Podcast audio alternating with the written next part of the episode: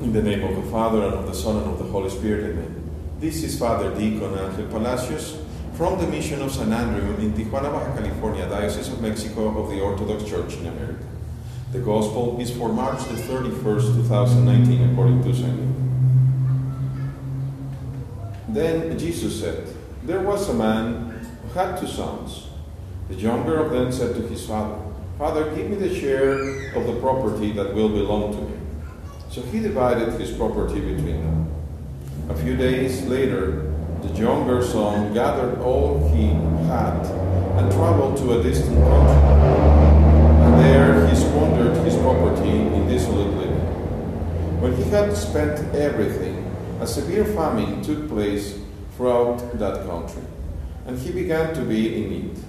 So he went and hired himself out to one of the citizens of that country who sent him to his fields to feed pigs. He would gladly have filled himself with the pods that the pigs were eating, and no one gave him anything. But when he came to himself, he said, How many of my father's hired, hired hands have bread enough to spare? But here I am dying of hunger. I will get up and go to my father, and I will say to him, Father, I have sinned against heaven and before you. I am no longer worthy to be called your son. Treat me like one of your hired hands. So he sent off and went to his father. But while he was still far off, his father saw him and was filled with compassion. He ran and put his arms around him and kissed him. Then the son said to him, Father, I have sinned against heaven and before you. I am no longer worthy to be called your son.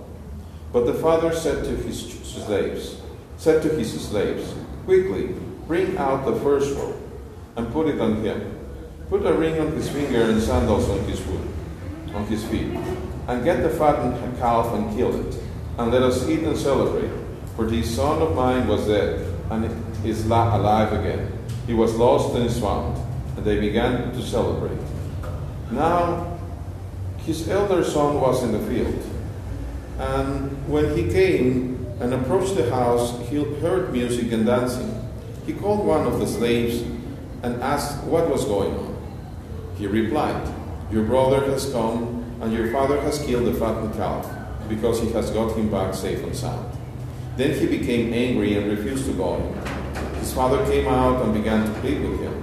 But he answered him, his father, Listen, for all these years I have been working like a slave for you and I have never disobeyed your command.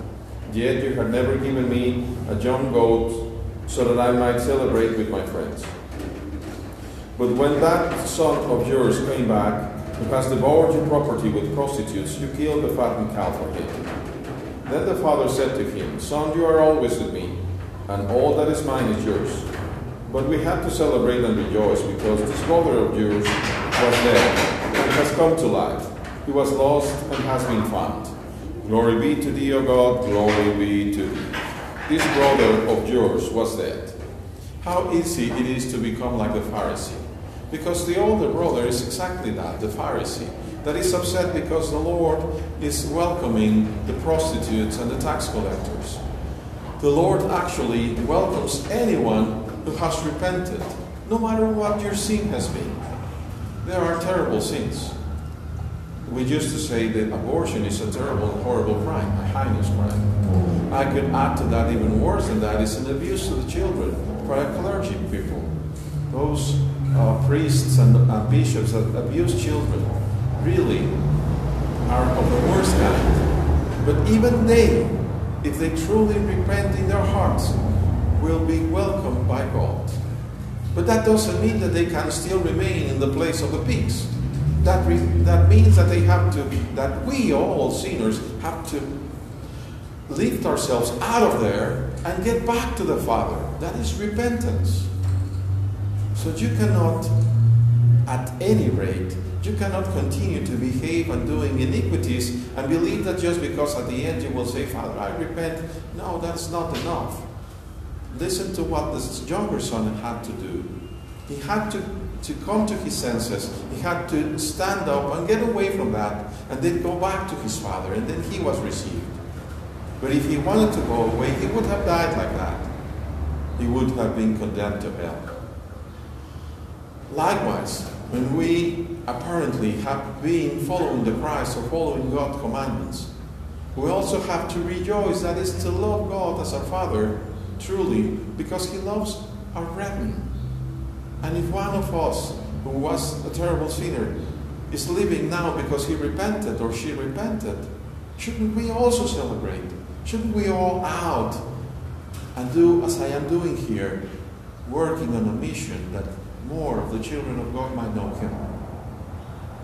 As we progress in this land, let us pray to God Almighty that He might shine His face on each of us